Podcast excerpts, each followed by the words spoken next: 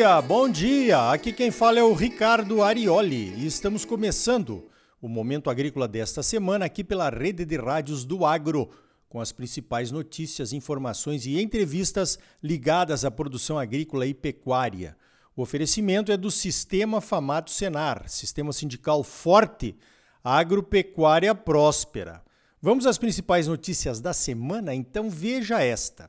O Ministério da Agricultura vai regular a produção e a distribuição dos produtos processados de origem vegetal, conhecidos como plant-based, entre eles aquela chamada carne vegetal, entre aspas. A ideia é permitir a coexistência das fontes de proteína de origem animal e de origem vegetal. A notícia foi dada durante a Expo Meat, uma feira internacional da indústria de processamento de proteína animal e vegetal que aconteceu em São Paulo. Tem que regular mesmo, esse mercado ainda está desregulamentado no mundo inteiro, aliás. Alguns países já estão proibindo o uso do termo carne para produtos à base de plantas. Pode confundir o consumidor. O Glauco Bertoldo, que é diretor do Departamento de Inspeção de Produtos de Origem Vegetal do MAPA, fala da necessidade de disciplinar as informações por conta de informações duvidosas a respeito de saúde humana, sustentabilidade e outras cocitas más. O Ministério ouviu os interessados em opinar durante uma consulta pública que acolheu mais de 300 sugestões entre junho e setembro do ano passado. Pois então, recado aos amantes de um bom churrasco: a chegada de produtos alternativos à base de plantas vai acontecer, gostemos nós ou não. Tranquilo, não se afobe. Eu acho que vai ser difícil assar num espeto um desses produtos tipo carne à base de plantas. Quem se manifestou sobre esse assunto das proteínas vegetais foi o presidente da China, o poderoso Xi Jinping, numa conferência consultiva do partido na semana passada. Ele disse que a China precisa avaliar as opções domésticas de produção de proteína num mercado mundial turbulento, visando a sua segurança alimentar. Os analistas viram isso como um sinal de que o governo chinês pode entrar forte na pesquisa e na produção de proteínas alternativas. E lá você sabe, quando o presidente decide, a coisa acontece. Uma projeção publicada pela Bloomberg em janeiro deste ano especula que a indústria chinesa de carne vegetal deverá crescer 200% nos próximos cinco anos. Outra notícia diz que os chineses ainda têm restrições a essas proteínas alternativas por conta do sabor. Numa conferência para discutir o tema promovida pelo MAPA, alguns especialistas informaram que não haverá proteína animal suficiente para alimentar a população mundial dentro de alguns anos. Então, o Brasil precisa se destacar também no mercado de proteína de base vegetal pois temos as matérias-primas que serão usadas, seja soja, ervilha, feijões, pulses e o que mais for preciso. Por que não, então, né? Falando em Expo Meet, saiu de lá uma iniciativa interessante em termos de comunicação do setor com a sociedade em geral. Foi organizado um grupo de lideranças para tratar desta comunicação. O setor de carnes é um dos mais visados em termos de sustentabilidade e preservação ambiental. Está mesmo na hora de organizar essa comunicação. Hein? Quem está à frente desse grupo de comunicação é o José Luiz Tejon. E a iniciativa veio do canal Terra Viva do grupo Bandeirantes. E aí eu dou valor. O Tejon também vai estar em Rondonópolis, no simpósio da Nutripura, que vai acontecer nos dias 25 e 26 de março, sexta e sábado da próxima semana.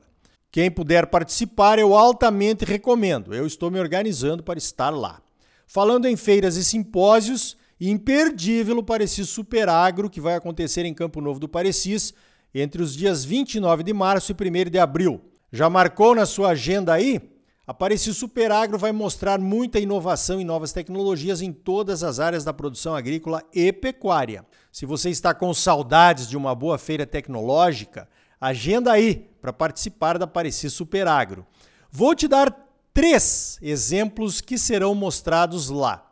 A Aster Máquinas, revendedor John Deere, vai mostrar suas soluções para a digitalização do planejamento e da condução das lavouras. É o JD Link Operation Center, junto com uma solução de conectividade rural. A Global Fertilizantes, uma empresa ali de Campo Novo, vem com uma proposta de tratamento de sementes com enraizadores e desenvolvimento inicial de plantas, onde você só paga se tiver resultado. Só paga se tiver aumento de produtividade. Que tal essa, hein? E a Mosaic, outra grande empresa de fertilizantes, vai apresentar seus produtos inovadores, o Micro Essentials, o Camag, o Aspire e o Performa. Em um ano de guerra e de boicotes, os fertilizantes assumiram uma fatia ainda maior no custo de produção e estão nas manchetes do mundo inteiro há várias semanas. É hora de conhecer soluções inovadoras. Falando em fertilizantes, a ministra Tereza Cristina foi ao Canadá para falar sobre esse assunto. E trouxe uma boa notícia para o setor de carnes. O Canadá vai autorizar a importação de carne bovina e suína in natura do Brasil. Com isso, o Brasil ultrapassou a marca de 200 novos mercados externos para produtos agropecuários abertos desde o início de 2019. No caso do Canadá, a exportação de carne bovina do Brasil será liberada para os estados e municípios que ainda vacinam contra a febre aftosa. Municípios de Mato Grosso que já não vacinam mais, do noroeste do estado, como Rondolândia e partes dos municípios de Comodoro, Juína, Aripuanã e Colniza, não poderão exportar carne para o Canadá. Para exportar para lá, tem que estar vacinando, pelo menos por enquanto. No caso da carne suína, a exportação só será autorizada para os frigoríficos de Santa Catarina, o único estado que já é reconhecido como livre de febre aftosa sem vacinação livre de peste suína clássica e de peste suína africana.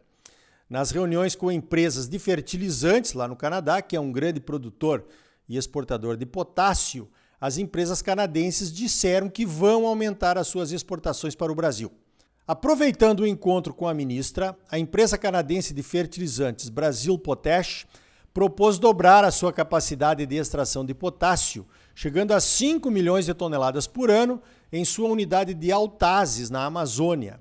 O projeto foi suspenso pelo Ministério Público em 2016 porque a tribo indígena Mura não havia sido consultada sobre os impactos. E olha que essa jazida de Altazes é próxima da reserva, hein? não fica dentro da reserva. Se essa ampliação para 5 milhões de toneladas por ano acontecer, teríamos quase a metade da necessidade brasileira de potássio.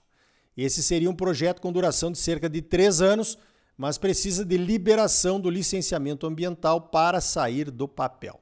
As informações são do Banco de Investimentos Forbes e Manhattan, que é o proprietário da empresa Brasil Potash ou Potássio Brasil, e que detém os direitos de exploração da jazida de Altazes. Ainda sobre fertilizantes, eu recebi um quadro elaborado pela Universidade de Illinois que mostra a nossa dependência de adubos comparada com a dependência dos Estados Unidos. Resumo: os Estados Unidos importam 12,5% do nitrogênio que consomem. O Brasil importa 95%. Os nitrogenados dos americanos vêm de diversos países. A maior parte vem de Trinidad e Tobago e do Canadá. Os nossos nitrogenados vêm 21% da Rússia e 20% da China, que fechou as suas exportações de fertilizantes pelo menos por enquanto. No caso dos fosfatados, os Estados Unidos importam só 9% do que consomem, sendo que 85% dessas importações vêm do Peru. O Brasil importa 75% dos fosfatados. 38% vem do Marrocos, 15% vem da Rússia e 7% vem da China. No caso dos adubos potássicos, os Estados Unidos e o Brasil estão em igualdade de condições em termos de importação. Os americanos importam 93% do potássio e o Brasil importa 91%. Olhando os fornecedores, o nosso potássio vem 26% da Rússia, 18% da Bielorrússia e 32% vem do Canadá. O potássio dos americanos vem 83% do Canadá. Da Rússia e da Bielorrússia só vem 6% de cada um. E aí eu me pergunto: será sorte ou foi estratégia? O que é que você acha? Outra pergunta: será que os canadenses vão deixar de atender os americanos para nos atender nessa questão do potássio? É claro que tudo isso é relativo, né? Pagando o preço, qualquer um tem interesse em vender mais. é realmente uma boa hora, meio tarde, é verdade, para tratarmos de um plano nacional de fertilizantes. Bom, antes tarde do que nunca, né? Como dizia a tartaruga. Uma última notícia: a Embrapa vai lançar no próximo dia 24 a primeira cultivar brasileira de Braquiária rusisiensis. Essa cultivar foi desenvolvida para as condições de solo e clima do Brasil e recebeu o nome de BRS Integra por se destinar aos sistemas de integração lavoura, pecuária e florestas. A variedade apresenta maior produção de forragem na entre safra, com maior quantidade de folhas de excelente qualidade nutricional, além de expressiva produção de palhada, garantindo uma boa cobertura do solo. Muito bom! A pastagem de braquiária veio da África, a raça zebuína Nelore veio da Índia e se adaptaram tão bem ao cerrado brasileiro, de solos pobres e clima tropical, que nos levaram à liderança mundial no setor da pecuária de corte. Então tá aí, no próximo bloco mais notícias comentadas para você. Vamos focar em notícias que vêm do exterior a respeito dos impactos da guerra da Ucrânia em outros países do agro. É logo depois dos comerciais. E ainda hoje, o Reginaldo Minaré da CNA conta alguns detalhes do Plano Nacional de Fertilizantes lançado na semana passada. E o Celso Fugolin, da Finpec, fala sobre a situação do equilíbrio financeiro dos confinamentos pelo Brasil afora e de outros impactos da guerra na pecuária de corte aqui do Brasil. E aí, tá bom ou não tá? É claro que tá bom, porque você só merece o melhor. Então não saia daí Voltamos em seguida com mais momento agrícola para você, num oferecimento do Sistema Famato Senar. Sistema sindical forte e agropecuária próspera. Voltamos já!